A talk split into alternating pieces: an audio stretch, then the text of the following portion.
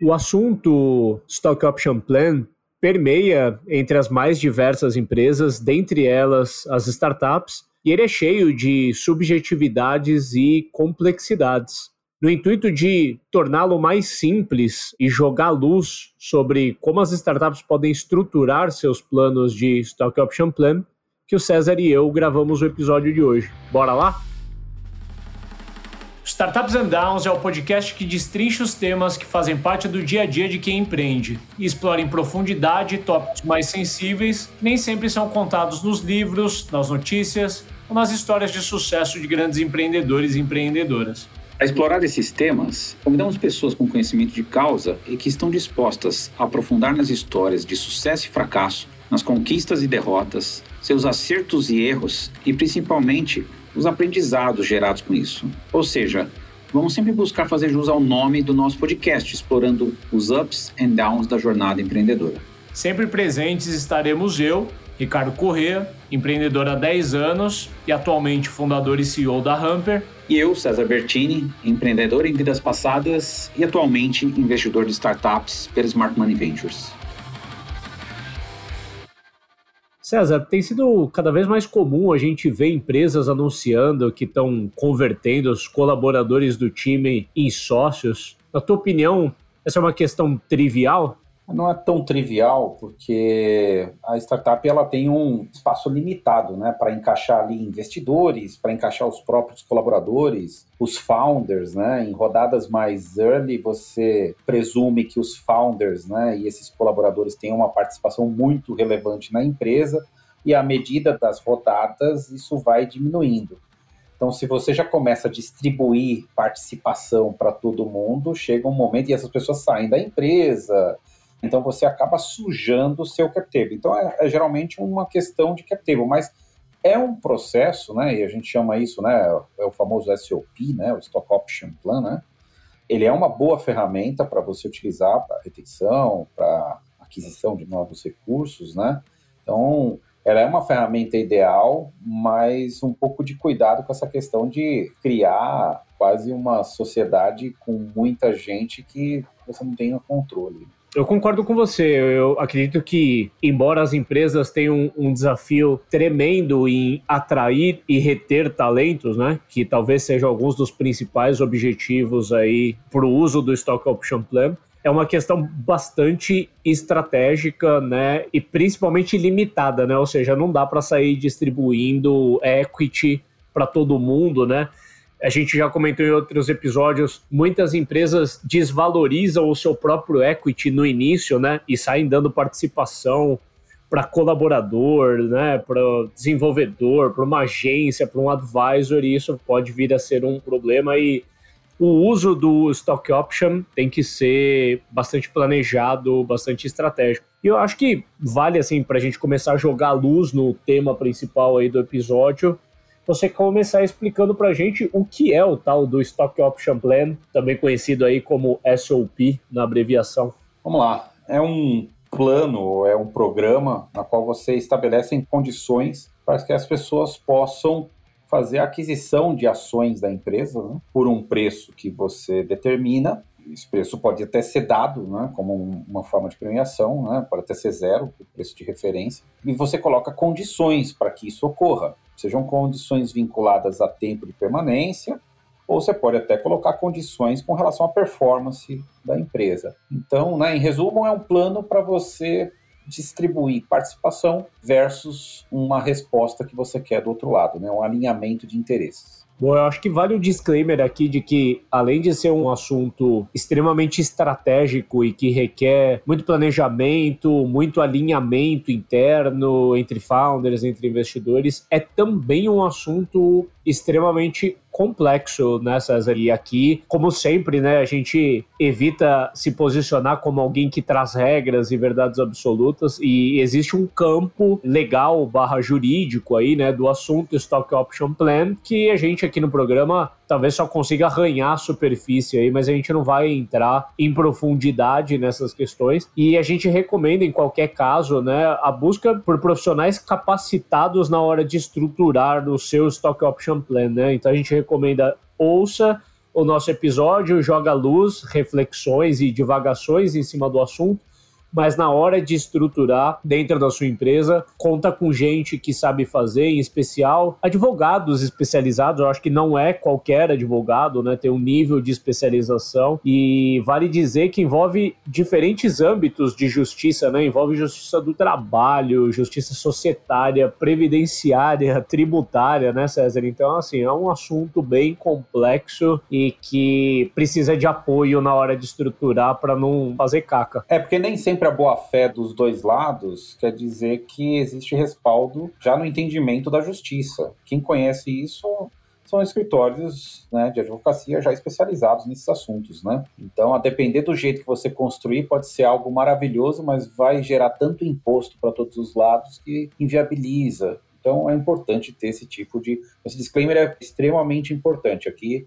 nós não somos advogados, a gente conhece algumas práticas, a gente vai tentar tornar o assunto um pouco menos complicado para ajudar na discussão com quem são os especialistas que podem ajudar na construção efetiva de um plano de Stock Option Plan. A gente está falando da, da sensibilidade legal que o Stock Option Plan tem, mas eu queria que a gente entrasse também na sensibilidade estratégica, né? E no cerne, assim, né, do porquê, o que leva uma empresa a criar, né? Te compreendendo aí como o investidor de startup, César, eu acho que muitos founders vão ter contato com o assunto Stock Option Plan pela primeira vez, muitas vezes por demanda de um investidor, né? Um investidor pré-seed, seed ou série A, enfim, qualquer que seja aí o estágio, vai colocar como uma demanda, eventualmente, para aquela rodada acontecer que seja formado um Stock Option Planner. É possível que essa seja uma das primeiras vezes que talvez a gente escuta falar sobre Stock Option, mas a primeira vez que a gente sente que tem uma demanda por criar o Stock Option é porque o investidor veio. Mas eu acho que tem várias formas mais preventivas, mais estratégicas de criar, né? O que você considera aí que são motivadores importantes aí que levam a empresa a criar o SOP?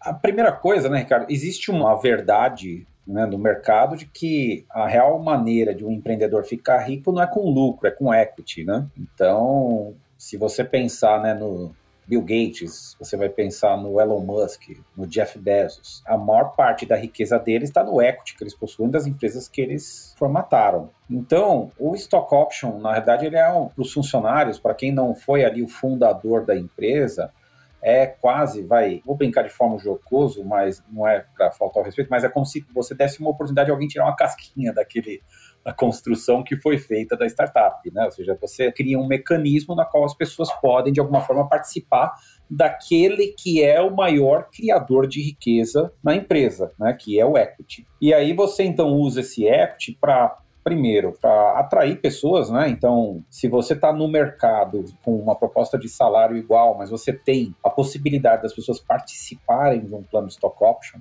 e eles veem potencial na empresa, isso pode ser um diferencial para você atrair recursos em colaboradores, pode ser uma questão de retenção, geralmente está muito vinculado à retenção, né? E a gente vai falar um pouco sobre isso, né? Os mecanismos na qual a maioria dos planos de ações, né, de opção de ações são construídos estão em torno de um processo de permanência na empresa, né? então está vinculado muito à retenção. Você tem, principalmente quando a gente fala de executivos, quando você vai falar de pessoas de mais alto calibre que você quer trazer para dentro da empresa, dificilmente você consegue contratar uma pessoa dessa só por salário. Então você precisa ter um plano e talvez até já começar logo de saída, né? Como se fosse um, na assinatura do contrato ele já ter direito a alguma coisa para ser alguma coisa muito forte, né? Para atrair um executivo. E o objetivo final disso é que haja um alinhamento né, entre os objetivos da empresa e os objetivos da pessoa.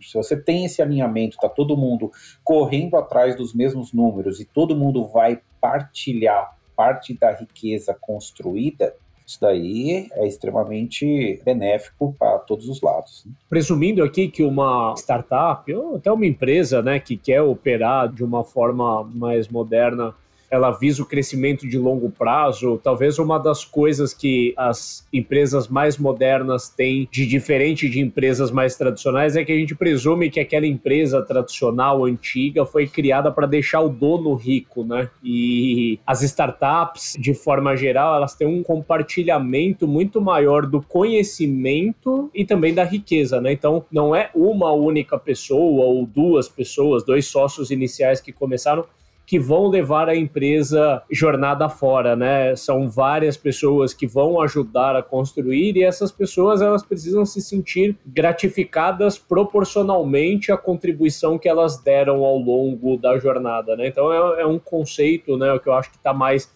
enraizado aí no caso de startups, de que o cap table vai ser algo, né, o equity da empresa, ele vai sendo mudado e sendo adaptado para corresponder ao momento aí da empresa. E tendo em vista que em algum momento da história de uma startup vai pintar a demanda por stock option, seja porque a água bateu e já tem alguns colaboradores-chave que precisa ter algum mecanismo de retenção além do salário, né? Eu acho que ainda que a startup consiga prover salários, é bastante difícil para uma startup early stage ser sempre competitiva e muitas vezes ela está mobilizando muito caixa e ela não tem apenas o caixa como moeda e a partir do momento que ela identifica que o equity também é uma moeda de envolvimento, de engajamento, de retenção, ela pode usá-la. Eu acho que então tem esse momento que a água bate, né, de que ela precisa realmente construir um quadro de colaboradores mais fortalecido, mais preparado ou precisa até mesmo reter. Normalmente aos dois, você precisa atrair novos e reter os que você já tem. Tem também a demanda que muitas vezes vem de um novo investidor que muitas vezes tira apenas o desejo e se torna uma demanda, né? Acho que muita empresa tem o desejo de um dia compartilhar ali ações com colaboradores-chave, mas tem um momento ali da jornada da startup que isso pode vir da demanda. Mas queria que você discorresse um pouco sobre isso. Quando criar, né? Como criar esse Stock Option Plan? Quais são os primeiros passos aí? Sempre, né, Ricardo, a motivação é importante tá clara, né? A motivação das pessoas participarem disso e a motivação da empresa, né? Eu acho que a principal motivação das pessoas quererem participar do Stock Option Plan começa por essa sensação de posse, delas terem uma partezinha ali de um negócio. Mas Stock Option aqui, e aí é o lado que eu sempre aconselho a todo mundo olhar, é olhar como um formato de remuneração. A gente falou um pouco disso, né, quando a gente falou de remuneração, né, de que a remuneração ela pode ser feita né, da remuneração fixa, de um bônus, que é um variável, e aí pode ter uma participação em equity mas ter na cabeça sempre quanto que isso representa em dinheiro é importante. Então, qual é o momento e como que você faz? O momento pode ser do estágio zero da empresa, né? A empresa começou, você já deixa definido ali que, olha, eu vou precisar separar uma parte aqui da empresa, ou começou eu e você como sócios. A gente já define lá 10, 15%, até 20% que a gente já deixa separado. Por quê? A gente quer de alguma forma atrair outras pessoas talentosas e essas pessoas a gente distribuir parte da riqueza que nós estamos construindo. É importante dizer, quando a gente fala né, em cap table, né, que isso continua, para o ponto de vista dos fundos, como Founders Equity, né, o stock option distribuído. Desde que as pessoas permaneçam trabalhando na empresa, isso é equalizado como Founders Equity. Né? Founders Equity é o que está na mão dos founders, mais o stock option plan. Né, das pessoas que estão na empresa. Aquela pessoa que teve já uma participaçãozinha do stock option e saiu da empresa, virou investidor, né? ela não faz parte desse Founders Act. Então, achei, a partir do começo da empresa, eu acho que isso já pode ser estabelecido como uma vontade. Não quer dizer, e aí falando do como, que você precise, no primeiro ano de empresa, distribuir seu, seu pool de ações, né, o pool de participação inteiro para quem está ali na empresa. Então, vamos supor que a gente define que tem 10% e já vou lá pegar para cinco pessoas e distribuir. Né? Não é esse o objetivo. Então, tem que tomar muito cuidado com esse como. Por quê? Em várias rodadas de investimento, os fundos vão puxar você para talvez ter um tamanho mínimo de pool. Porque o fundo vai sempre estar preocupado de você ter um espaço para atrair novas pessoas e para reter os mais talentosos que estão na empresa. Se você a cada rodada já tiver distribuído um pool anterior que você definiu, o grande problema que você vai enfrentar é que vai faltar espaço para tanta gente na empresa. Então, é natural que os fundos voltem. Né? Tem muita gente que fala assim: ah, César, mas é melhor lá no estágio anjo definir o pool, ou no CID, ou no Série A. Dificilmente esse, todos esses fundos que vão entrar em cada um desses estágios não vão conversar com você sobre isso a gente vê Série B, o fundo, quando entra, definindo né, um plano de opções mais agressivo, que a empresa começa a ter muito mais executivos, como é que isso vai ser feito. Então, existem vários mecanismos que você vai ter que trabalhar nesse formato. Mas o momento, ele não tem um momento exato, ele é durante a vida inteira da empresa, você vai ter que ir se educando. E à medida que a empresa vai amadurecendo, vão criando cada vez mecanismos mais complexos para você distribuir essas opções. A gente já falou, César, no programa algumas vezes, inclusive, sobre como lidar com a saída de um co-founder, como acertar um cap table já extremamente diluído. E nesses episódios a gente inclusive citou a criação do Stock Option Plan como um mecanismo às vezes até para ajudar a acertar o cap table, né? Muitas vezes diluir ali um, um founder que está saindo não está trabalhando mais na operação, às vezes ajudar a dar um haircut num anjo guloso que capturou muito no início da jornada de startup e você fazer os sócios anteriores que eventualmente estão mal calibrados na empresa serem ajustados à criação do SOP pode ser um mecanismo. E isso traz à tona que o stock option ele vai sair sair de algum lugar, né? Você falou que depois de criado, ele configura como Founders Equity, o que é um ponto extremamente importante de mencionar, mas eu queria que você discorresse um pouco de como que acontece a diluição, de onde sai esse SOP, e até aproveitando que você comentou também de rodadas subsequentes, quando um fundo de série A, por exemplo, tem uma demanda da criação de um novo SOP ele dilui todos os sócios anteriores, incluindo os investidores ali, anjo, seed, etc., ou o stock option plan sai sempre do pool de ações dos founders? Tá.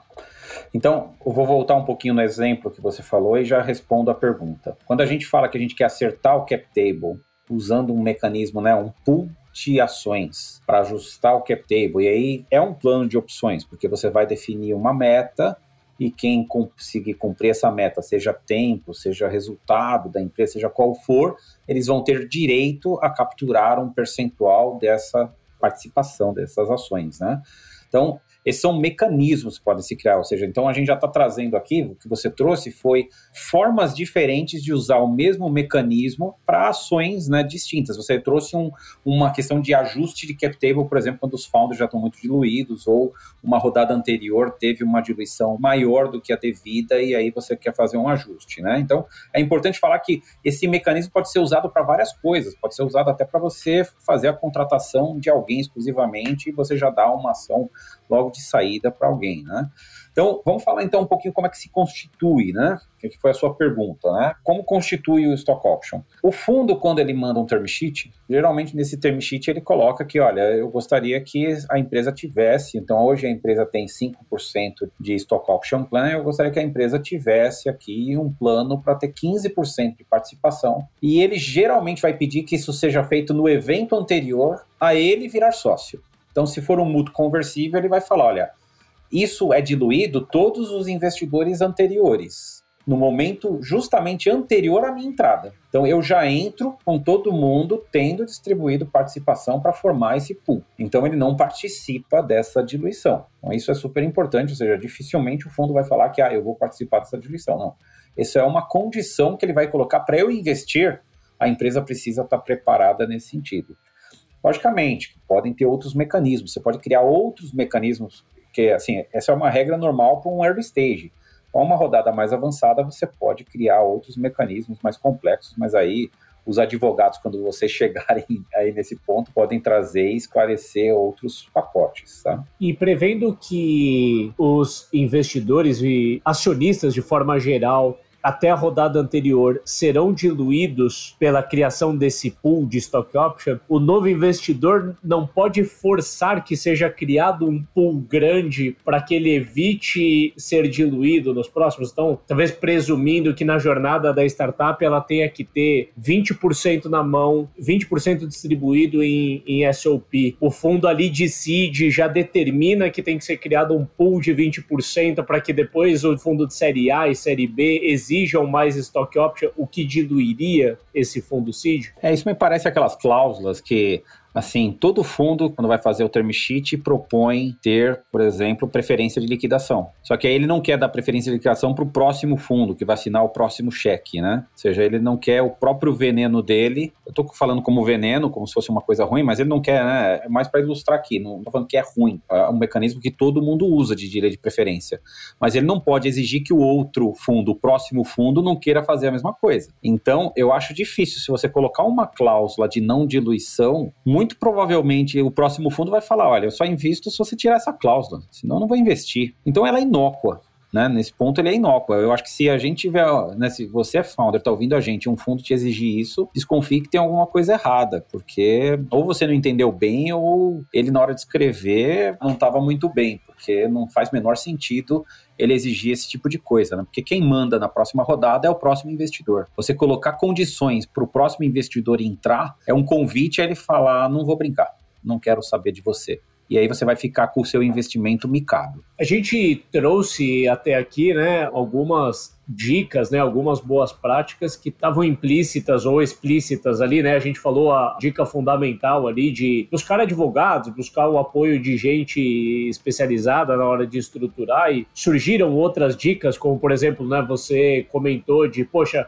Stock Option Plan não é aquilo que você determina 10% de um pool e divide 2% para cinco pessoas, né? É algo muito mais sofisticado do que isso. Tem vários outros mecanismos, né? Se você der uma gugada aqui agora sobre Stock Option Plan, automaticamente você vai se deparar com assuntos como cliff, vesting, putz, e aí vem uma porção talvez de termos novos aí, ou termos que o pessoal não está tão familiarizado. Mas queria te perguntar, cara, o que, que você considera que são pontos de atenção aí ou boas práticas na hora de estabelecer o Stock Option Plan, além, é claro, da questão de ter o advogado junto? Você falou, não distribuir tudo de uma vez, a gente né, sempre vale a pena colocar. Esse é um ponto, é um erro muito comum, muito comum de achar que você já tem que distribuir só porque criou o stock option, o, o pool já quer distribuir tudo. Então, muito cuidado com isso. Eu acho que tem que investir um tempo para criar os critérios. E os critérios podem ser critério de quem é elegível, então a depender da importância, pode ser o critério de quanto que você vai distribuir, que ele pode estar vinculado a um valor pelo tempo que a pessoa está na empresa, ou ele pode estar vinculado, por exemplo, à performance da empresa ou à performance individual, ou seja, então você pode qual é o critério que você quer usar. Sempre lembrando que quanto mais visibilidade a pessoa tiver e ela não precisa ficar fazendo muita conta, mais ela vai comprar o seu SOP. Ela vai estar comprando seu Stock Option Plan. Se você criar um mecanismo muito complicado, com muitas variáveis, a pessoa vai gastar mais tempo fazendo cálculo do que contando quanto de dinheiro ela pode ganhar nesse negócio. Né? Então, tomar bastante cuidado com isso entender como que, assim, os mecanismos que você quer colocar, o mecanismo de, a gente chama o cliff vesting, né? Geralmente você define um valor que vai ser distribuído. Então, a pessoa vai ter 10 cotas, ou ela vai receber 100 mil reais em cotas, ou ela vai receber 0,2% de participação da empresa. Então, a primeira coisa é você estabelecer qual é esse critério. E a partir desse critério, ó, mas ela vai ter efetivo direito a isso se ela permanecer, por exemplo, durante três anos na empresa. No primeiro ano, que é o cliff, por exemplo, ela pode não fazer jus a nada. A partir do 13 terceiro mês, ela vai vestindo, ou seja, ela vai ganhando um 24 avos de posse daquele plano que a gente tinha colocado, que fosse lá as mil cotas ou 100 mil reais ou 0,2% da empresa. Uma outra boa prática que eu aconselho também, Ricardo, é, quando você fala em percentual, você está dando uma mensagem de posse. Então, ah, eu sou o dono de 0,2% da Microsoft. Poxa, Nossa, milionário, riquíssimo. Ou sou 0,2% da Hamper. Então é posse. Quando eu falo que ah, eu tenho direito a 100 mil reais em cotas e o crescimento da empresa vai possibilitar que eu cresça isso em 10, 20 vezes, você está transformando isso num mecanismo mais de remuneração, de dar porrada em grana. E não necessariamente você está falando que, ah, eu não sei se os 100 mil reais vai ser 0,2, 0,1 ou 0,5%. Então, tentar equilibrar um pouco isso e fazer os cálculos de como essas coisas se conversam é um pouco da mensagem que você quer passar quando você está falando um plano stock option. Você está trazendo pessoas para serem seus sócios ou você está trazendo um programa para que as pessoas possam adquirir parte da riqueza que está sendo gerada com a empresa. E pode ter os dois, né? Depende da comunicação. Então, trabalhar muito bem a comunicação e educar as pessoas para entenderem isso é muito importante. Eu vou pensar alguns pontos aí da sua resposta que eu acho que vale a pena jogar à luz. Voltando um ponto anterior, né? Você falou do Cliff e do Vesting, eu acho que vale a pena enaltecer esse ponto. Eu acho que nos tempos de hoje, está todo mundo bastante familiarizado, ou deveria estar. Acho muito difícil que uma empresa que tem investidores já consiga criar um stock option plan que não preveja Cliff e Vesting. Mas ainda assim, vale o alerta para quem não conhece tomar muito cuidado, né? Eu já vi casos de empresas que encontraram, falam, nossa, achei, sei lá, o dev dos sonhos, a pessoa certa para acertar o nosso produto foi e deu equity para a empresa de largada e depois viu que não era a pessoa certa ou a pessoa descobriu que aquela não era a empresa certa para ela e aquilo acabou virando um, um abacaxi a ser descascado quase tão grande quanto um founder que saiu da empresa, afinal, uma pessoa que tem equity vai virar um dead equity. Esses mecanismos de cliff e vesting ajudam a alinhar os incentivos de todo mundo com o longo prazo. E um outro ponto que você trouxe que você já, inclusive, em conversas nossas, né, já falou sobre essa diferença do sentimento de posse, ou seja, de ter um percentual para chamar de meu daquela empresa, para uma visão mais de valorização do meu dinheiro, da minha participação, né? Eu acho que é um ponto muito importante. A gente tem sempre que tomar cuidado, em especial se somos founders implementando um SOP na nossa empresa, de a gente não criar um mecanismo que é muito difícil dos nossos colaboradores entenderem, porque pensa se o assunto, né, a gente tá dando uma pincelada aqui no assunto, mas já dá para ter uma mínima noção da complexidade envolvida para nós que estamos a todo momento lidando com term sheet, com cláusulas, com equity, etc. Imagina na cabeça do colaborador, né, na hora que você for deployar esse stock option plan, se para a pessoa acessar o que é dela, ela tem mil e um mecanismos para ela entender, e no fundo ela nem sabe quanto de fato ela tem, pode ser um risco. Então, acho que um disclaimer aqui, uma dica complementar é tentar não complicar tanto, porque as pessoas que vão ter acesso ao Stock Option Plan não necessariamente vão compreender tudo. E aí a, a desinformação pode fazer o tiro sair pela culatra, né? Às vezes o SOP ele é criado para gerar engajamento e como as pessoas elas não entendem, elas podem se sentir até ludibriadas, isso pode gerar até um efeito contrário. É, porque a pessoa pode achar o seguinte, que 0.2% ele vai falar, nossa, cara, você vai me dar só isso da empresa? Mas se o 0.2% for um milhão de reais, você fala para ele, não, mas eu tô te dando um milhão de reais muda completamente a visão da pessoa. Então é nesse sentido, ou seja, talvez o percentual, quando você falar o percentual, todo mundo vai querer de 1% para cima. Só que se você tiver 50 pessoas, você quiser dar 1% para todo mundo, acabou a empresa, você já distribuiu ela inteira para os seus funcionários. Então, a questão é, é essa, ou seja, a, o problema é posse ou o problema é valor, né? Nesse sentido, ou seja, entender o seu público e equilibrar e talvez mostrar os dois cenários possa ajudar a eles entenderem como é o jogo, né? Porque no final das contas, o que você está falando é o seguinte, isso só vai valer se a empresa crescer. Então, e se a empresa crescer, olha o tamanho da riqueza que a gente vai criar juntos. Então, é nesse sentido que o stock option, ele, quando ele é formatado, precisa ter né, a boa prática, é que a comunicação precisa ser muito clara, porque as pessoas não têm a educação do equity. As pessoas não sabem qual é o valor do equity.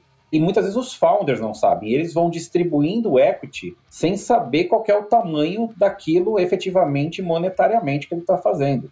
A gente falou, inclusive, sobre não distribuir de forma igualitária, né? Ou seja, eu pego 10%, escolho 5 pessoas e distribuo 2% para cada uma. Existem critérios, né? Existe uma ciência por trás da forma de fazer isso, né? Eu, puxando um exemplo aqui para mim, né? Eu acho que dentro de uma empresa, por exemplo, vamos entender um cenário onde uma empresa ela é de tecnologia, ela tem dois founders já, mas nenhum deles é técnico técnico, nenhum deles serve para ser o CTO. Então, aqueles founders eles já podem começar acordados de que existirá ali um pool destinado, né, um pool, sei lá, de 10, 20%, pode ser mais, pode ser menos, já destinado para busca de um CTO ou de uma CTO, né? Ou seja, é uma pessoa que ela não estava no momento da fundação, não vai ser co-founder, mas ela pode ter um stake relevante ali da empresa, né? Esse é um exemplo de um uso de pool de ações para pessoas que não estavam necessariamente no momento da fundação. Mas normalmente, quando a gente cria um stock option plan, a gente está falando de um incentivo voltado para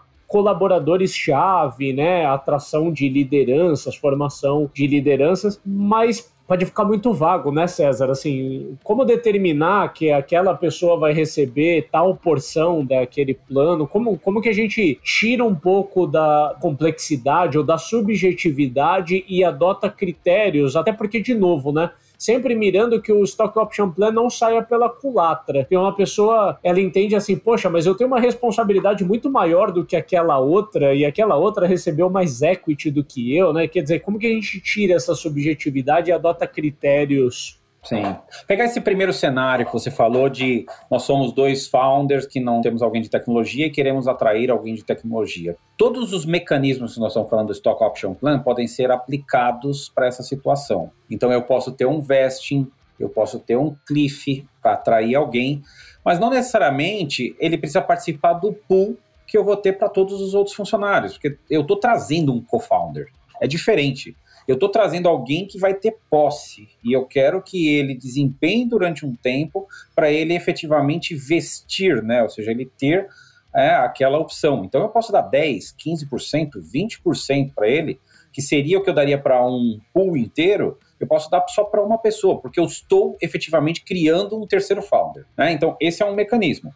O segundo é, Beleza, eu tenho agora uma série de outros executivos na empresa, uma série de pessoas que estão comigo lá desde o início, que são importantes, desempenham papéis importantes. Como é que eu trabalho para essas pessoas participarem? É, você pode fazer uma relação com o salário delas, né?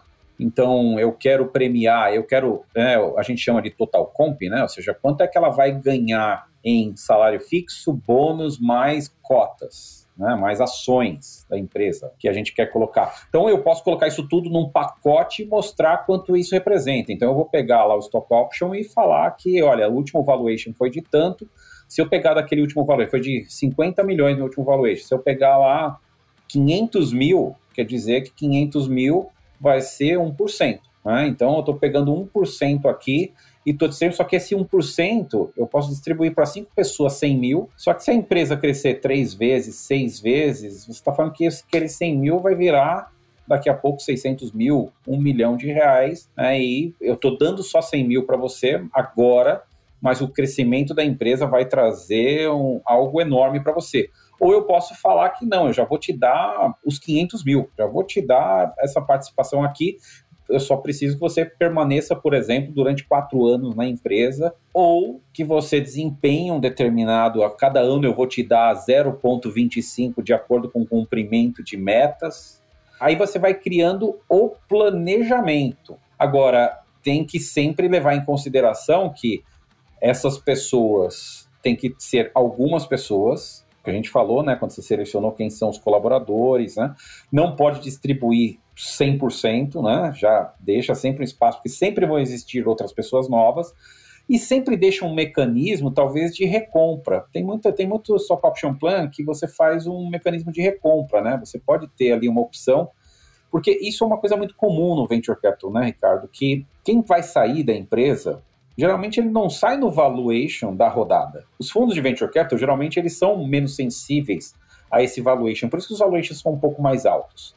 Mas na hora de fazer saída, né, que a gente chama de saída secundária, você pode ter um descontos de 50% no valor do valuation. Então, você pode, de repente, negociar se a pessoa sair da empresa e você quiser recomprar, você pode ter uma opção de comprá-la por um preço um pouco menor e está todo mundo de acordo com isso, para você ir criando espaço para a pessoa que saiu, você remunera ela, e a nova pessoa que vai entrar, você tem um espaço para passar para uma nova pessoa que será contratada na empresa. Então você vai criando esses mecanismos. Agora, o percentual que você vai fazer para cada pessoa geralmente está vinculado ou à remuneração total dela ou a um múltiplo em relação ao salário. Isso também é muito comum, a gente vê bastante isso, né? De ah, um coordenador vai receber meio salário, um diretor vai receber uma vez e meia o salário dele em opções durante X anos. E um mecanismo também que é muito comum, né, falando aí do como, é que tem vezes que a empresa não dá isso. A empresa, ela diz que você me paga lá no futuro. Se ocorrer um evento de liquidez, você vai pagar por aquela aquisição. Eu não estou te dando. É como se fosse assim, imagina que o Ricardo é dono da empresa. E ele está falando assim, olha, eu estou abrindo mão de 5% da minha participação. Mas eu estou abrindo mão seguindo o crescimento de 5%, mas vocês vão me pagar no valuation atual. Mas lá na frente, isso daqui pode valer 10, 20 vezes a mais, 100 vezes a mais, mas vocês vão me pagar nesse valuation que eu estou travando agora. Quando vocês vão me pagar? Lá na liquidação.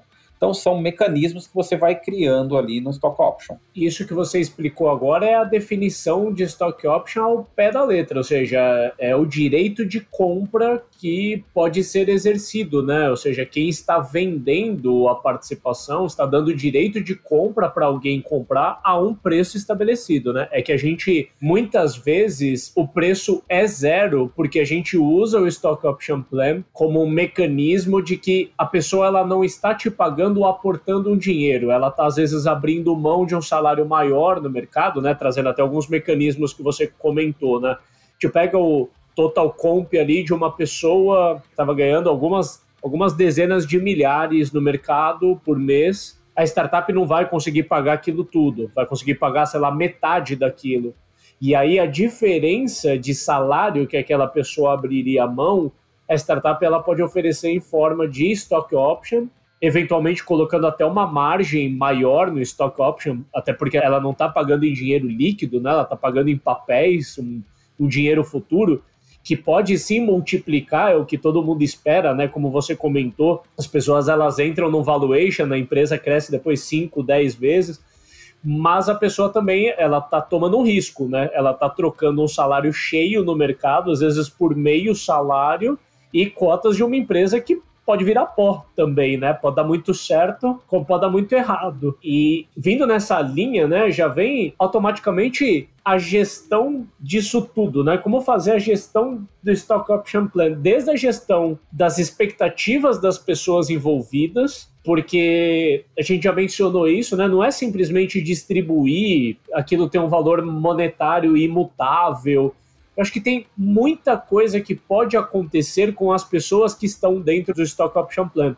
Aquela pessoa, por exemplo, ela pode estar passando por um vesting e optar por sair da empresa. Aquela empresa, ela vai passar por novas rodadas que vão diluir inclusive as pessoas que estão no Stock Option Plan, ou seja, fazer a administração desse Stock Option, eu acho que é ainda mais difícil do que fazer a distribuição dele, né, Sérgio? Por isso que não pode ser um negócio indiscriminado, né? Não é um negócio para todo mundo ter. Que, por exemplo, quando você tem, vou fazer uma associação com uma empresa né, que já fez o IPO, né? Você vai na bolsa de valores e você compra ação, né? Então qualquer um pode comprar ação, sendo funcionário ou não. No caso de uma empresa que ainda não tem o capital aberto, é muito complicado você indiscriminadamente ir jogando controle, né, escrituração dessas ações. E esse controle, quando tem vesting, quando tem cliff, então precisa ter alguém controlando. Geralmente ali é o CFO mesmo, né? Que vai ter esse controle. Eu acho muito complicado quando você começa todo ano rever os critérios e aí você vai tornando a complexidade maior e à medida que essa complexidade fica grande, você coloca muita variável. Então vamos pensar assim: é muito mais fácil você estabelecer algumas metas relacionadas ao crescimento da receita da empresa. Quando você vai falar em relação ao crescimento, por exemplo, do EBITDA da empresa ou do lucro da empresa, né? algum outro critério. É muito complicado porque, por exemplo, o lucro pode ser, ele pode sofrer um problema porque você resolveu fazer um investimento maior e aí você, em vez de colocar aquilo como investimento, você colocou como despesa, seu lucro baixou, o seu EBITDA baixou. E aí a pessoa do outro lado vai falar: ah, mas você me prejudicou no meu stock option plan por causa do EBITDA que você mudou. E aí você vira uma discussão que não tem fim. Então, ou seja, na hora de gerir esse stock option, a gestão precisa ter precedido por contratos que são simples de se medir. Se você for muito criativo na hora de criar um stock option plan, toda hora ficar mudando isso, vai virar um inferno na terra para você gerenciar esse negócio. Então isso é muito importante, tá? Eu concordo demais, assim, e volto a reiterar o ponto de reduzir a complexidade, porque muitas vezes as pessoas que acessam o SOP, elas não têm ali o, toda a propriedade técnica para saber calcular, né? Eu vou trazer um exemplo para algo que eu acho que está próximo de todo mundo entender, que é comissionamento de um time de vendas uma boa prática de comissionamento de time de vendas é deixar o mais simples o possível, porque quando você cria 18 mecanismos diferentes para remunerar e coisas que tiram a remuneração, o que, que acaba acontecendo é que o profissional de vendas ele perde mais tempo tentando calcular a remuneração dele do que propriamente vendendo.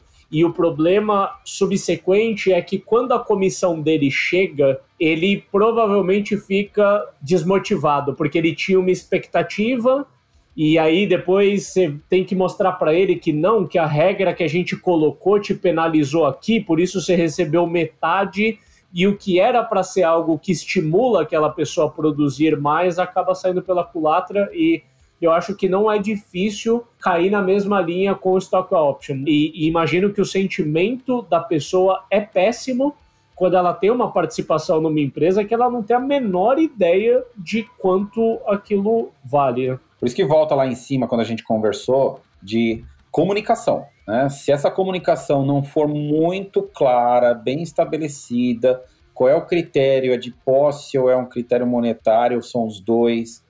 Isso precisa, é um programa que precisa ser bem comunicado.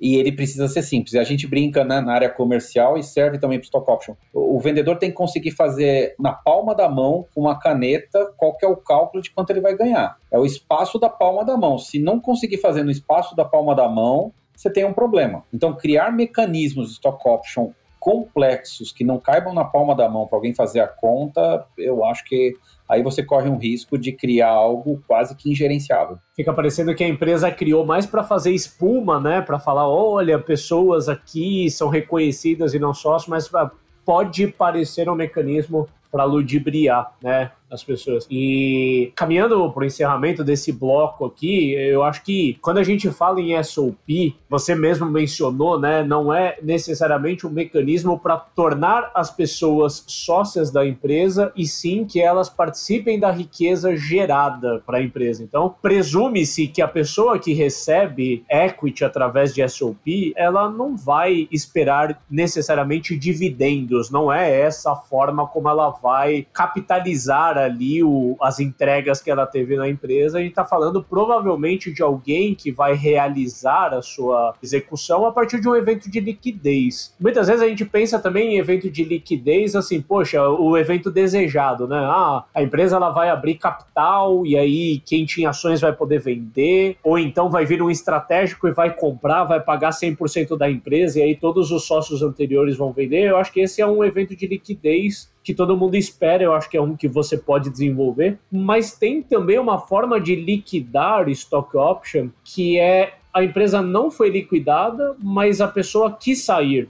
Não faz sentido nem para ela nem para a empresa que ela continue pendurada no cap table.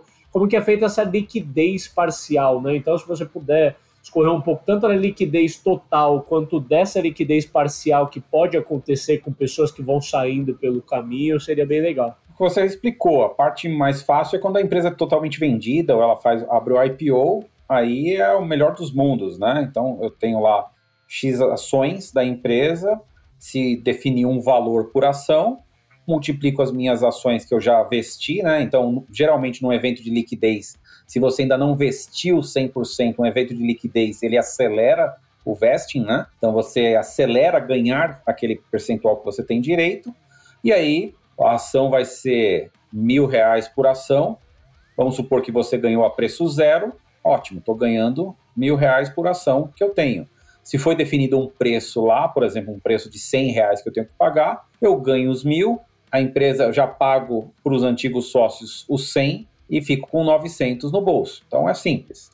Se a empresa captar uma rodada e ocorrer, por exemplo, algumas secundárias, então você fez um série B, por exemplo, e aí o fundo série B fala, olha, eu tenho tanto a investir, eu vou fazer tanto numa primária e vou fazer tanto numa secundária, que eu quero aumentar minha participação, só que eu não vou fazer no mesmo valuation da primária, eu vou fazer um valuation com 30%, 40%, 50% de desconto em relação à oferta primária. E aí você pode, nesse momento, levantar a mão e falar: olha, eu estou disposto a vender a minha participação. A participação, lógico, a participação que você já vestiu, aquela participação que você já tem direito. Ou, se você é uma pessoa que já saiu da empresa, você é um sócio como qualquer outro e você tem, no mínimo, ali um direito né, de vender a sua participação. O que a empresa também pode fazer, e existe, eu comentei um pouco mais anteriormente, Ricardo, é a empresa poder fazer essa compra de ações, como se fosse uma secundária, com o próprio caixa. Então, em vez de ficar distribuindo mais ações, a empresa acaba comprando alguns desses pequenos investidores, né, ou executivos que saíram, ou que estão precisando de alguma liquidez. Ah, vou casar, quero comprar meu apartamento, como é que eu faço isso se transformar? Se a empresa tiver disponibilidade de caixa para fazer isso, tem empresas com porte maior que elas fazem essa recompra de ações. E isso é interessante. Se a empresa, vamos supor que nós somos sócios da empresa, nós estamos comprando ações que equivalem a 2% da participação da empresa com caixa da empresa, os 98% dos sócios que permanecem e compraram aqueles 2% vão ter sua participação aumentada nesses 2%, né? Ou seja, é um benefício que a empresa faz, mas que beneficia o conjunto dos sócios. Né? Então, são mecanismos que você pode usar. Uma pergunta comum que se faz, né? Se o colaborador ele vai se desligar da empresa, ele pediu demissão, e aí tem muita gente que pede, ah, poxa, eu estou saindo da empresa, não dá para a empresa comprar? A empresa pode comprar. Mas, por exemplo, já tem empresas que fazem mecanismos diferenciados. Fala o seguinte, eu posso te comprar, Vamos supor então que você tem direito a 100 mil reais de stock option. Se você sair da empresa, eu vou te pagar os 100 mil reais atualizado a CDI. Se você permanecer na empresa durante o período de três anos, esses 100 mil reais você vai ter direito às ações e você vai ganhar o delta entre os 100 mil reais e o que essa ação valorizar lá para frente. Então você pode criar mecanismos de que se a pessoa se desligar da empresa, ela tem ali, ela pode ter uma liquidez, mas uma liquidez muito mais baixa. Boa, eu acho que para fechar aqui, né, um último conselho respondendo à chamada do episódio de como estruturar o Stock Option Plan, eu vou quase chover no molhado, dizer o óbvio aqui, né, mas é fundamental instrumentalizar isso tudo, né? A gente falou aqui de cliff, vesting, direito de recompra, como que é feito caso a pessoa saia no meio do caminho, como que essa ação ela é valorizada, o que, que acontece quando entra um novo investidor e dilui, quer dizer, só para citar algumas das coisas, tudo isso tem que estar tá muito bem instrumentalizado, né, embasada em documentos legais que vão ser assinados pelas partes envolvidas, né, tem que tomar muito cuidado às vezes no entusiasmo de fazer e querer converter aquela pessoa que você gosta em sócio, você promete no verbal ou faz um contratozinho de gaveta, né? Não é assim, né? Tem que tomar muito cuidado com essa governança. Quando o assunto é equity, é ações da empresa, o nível de sensibilidade é bem alto, né? Isso pode vir a virar problemaços para a empresa mais na frente, caso não esteja bem instrumentalizado. E volto sempre ao ponto de poder usar isso como motivador se o SOP ele é distribuído verbalmente e depois é desconversado, aquele efeito de engajar as pessoas pode ser completamente o contrário.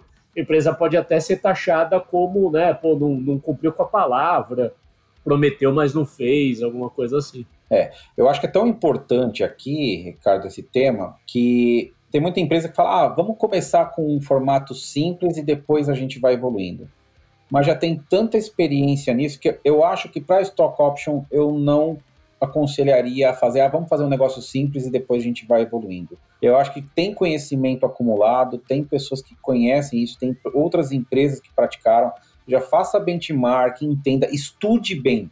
Eu acho que nesse caso aqui vale a pena demorar um tempo a mais, mas fazer algo que você conheça do que você ir brincando de, ah, vamos fazer uma brincadeira aqui com o Stock Option Plan e ver o que vai dar. É, nessa brincadeira você pode sair bem machucado e você pode, de repente, inviabilizar até uma próxima rodada sua. Então, muito cuidado com o que você vai estabelecer aqui. Vale a pena um tempo maior de prancheta, educação e aprendizado. É, e muita coisa em startup dá para fazer MVP, né? Definitivamente SOP não é um bom lugar para fazer experimentos, né? É boa. Vamos aproveitar o ritmo aí já de dicas e de ups and downs para começar aqui o encerramento do episódio. Eu queria começar puxando um down do que eu compreendo que não é um bom uso para o SOP, mas aqui de novo não é uma regra, essa é a minha opinião, né? Eu particularmente não gosto de empresas que criam isso como um programa, né? Algumas empresas chamam de programa de partnership, coisas assim, muito voltado para meritocracia. Acabam criando, às vezes, incentivos, quase que o que geraria um bônus para as pessoas no final do ano, né? Sei lá, as pessoas que venderem mais, os times que entregarem mais, a gente vai converter essas pessoas em sócios e tudo. Eu tenho um negócio assim que eu eu não gosto, eu não acho que é o, o uso mais adequado, porque essas coisas são transitórias, né? Performance muda de tempo em tempo. O próprio César comentou em uma das falas dele que às vezes a empresa colocar um incentivo visando gerar um resultado de curto prazo. Por exemplo, ah, esse ano a meta da empresa é dobrar, então as pessoas que contribuírem com esse dobrar, elas vão acabar sendo gratificadas ali, com ações da empresa isso pode jogar contra a jornada da própria startup, porque se ela precisa fazer um desvio no meio do caminho e optar por uma estratégia de M&A ou de desenvolver um novo produto e às vezes abrir mão de dobrar naquele ano,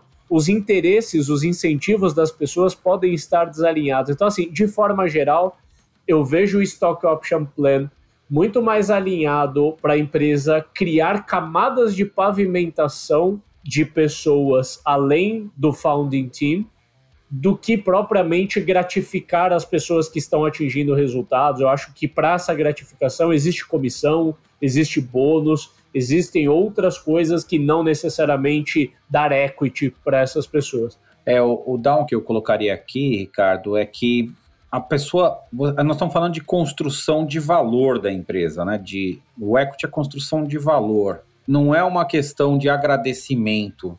Eu acho que você pode usar uma pequena parcela, por exemplo, eu vejo muita gente assim, poxa, essa pessoa está desde o início comigo, mas ela não contribuiu, talvez, está lá apoiando, mas ela tem uma, uma limitação e não conseguiu contribuir tanto para o crescimento em si da empresa, mas ela tem, de repente, uma ligação meio que pessoal, né, emocional com o founder, né? Cuidado com esse tipo de critério na hora da distribuição eu já vi distribuições, ah, por que, que essa pessoa está aqui nesse pool? Ah, porque ela está comigo desde o início, ela é muito legal, ela foi importante ali para o início.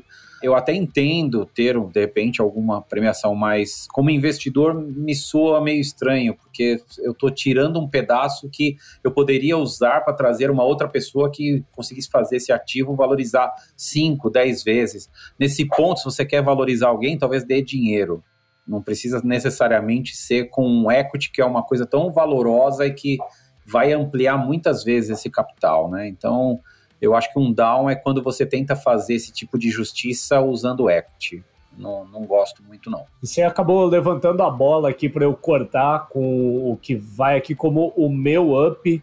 Eu acho que tirar as complexidades e as subjetividades na hora de fazer a distribuição é essencial, ou seja, o assunto Stock Option Plan, ele é bem complexo, mas essa complexidade ela tem que estar restrita a um número limitado de pessoas, ali os advogados, o CFO, o C-level da empresa, o conselho de forma geral, mas essa complexidade não pode ser repassada para as pessoas, que têm que estar focadas na entrega, né, na realização do trabalho e não em entender cláusulas e fazer cálculos complexos. Então, para mim, na hora de repassar isso para as pessoas do time que vão vestir essas ações, o meu up é tornar simples os critérios, tornar os critérios claros para que a criação do SOP não saia pela culatra e as pessoas se percam nas subjetividades e comecem a questionar e isso vire um motim. E claro, não deixar de instrumentalizar tudo, porque, né, para não ter o diz que me diz na hora de realizar, para que as as regras estejam bem claras para todas as partes. O meu app, aí, Ricardo, é aquele equilíbrio quando você consegue equilibrar a questão da posse e a questão do valor que vai entrar no bolso. E eu faço aí uma associação quando a gente olha para as empresas na bolsa, né? Porque na bolsa a riqueza ali, a participação do equity está aberto para qualquer um participar desse risco, né? Então, quando eu compro uma ação na bolsa de valores da Vale do Rio Doce, aquela ação pode cair ou pode descer, a depender do andamento da empresa. Quando você entra no stock option daquela empresa que você trabalha, você tem de alguma forma ali a sensibilidade maior de que o meu trabalho, o quanto ele está contribuindo para aquela empresa crescer. Mas o, o, viés deveria ser muito mais da construção do valor, igual é quando você investe na Vale do Rio Doce, que você investe a 70 e você quer que a ação chegue a 120. Né? É a mesma coisa quando você está dentro da empresa e você tem um percentual né, ou um valor de opções e você sabe que aquela empresa tem o potencial de multiplicar por 5, por 10, por 20 vezes, e aí você vê aquele seu capital de 100 mil reais virando 500, 1 milhão, 2 milhões de reais essa é a construção de valor. E talvez você não tenha consciência, porque é tanto movimento de diluição, tanta coisa. Então, quando você fica fixado que eu quero saber qual é o percentual que eu tenho, e a empresa vai fazendo movimentos, essas são secundárias, vai gente saindo, vai limpeza, é um inferno na terra manter isso. Então, eu gosto quando o mecanismo está mais vinculado ao preço da ação. Né? Você tem tantas ações da empresa e o preço da ação que você entrou foi X, e o preço da ação hoje é X mais tantos por cento e você tem um potencial de ganhar tanto em cima dessa sua ação. Eu acho que aí é, é uma coisa mais bacana de você conseguir publicar o mecanismo de stock option para a empresa inteira. Muito bom. Fechamos? Fechou. Até o próximo, cara. Abraço. Valeu. Valeu. Este foi mais um episódio do Startups and Downs. Muito obrigado por ouvir a gente e se você gostou, não esqueça de compartilhar.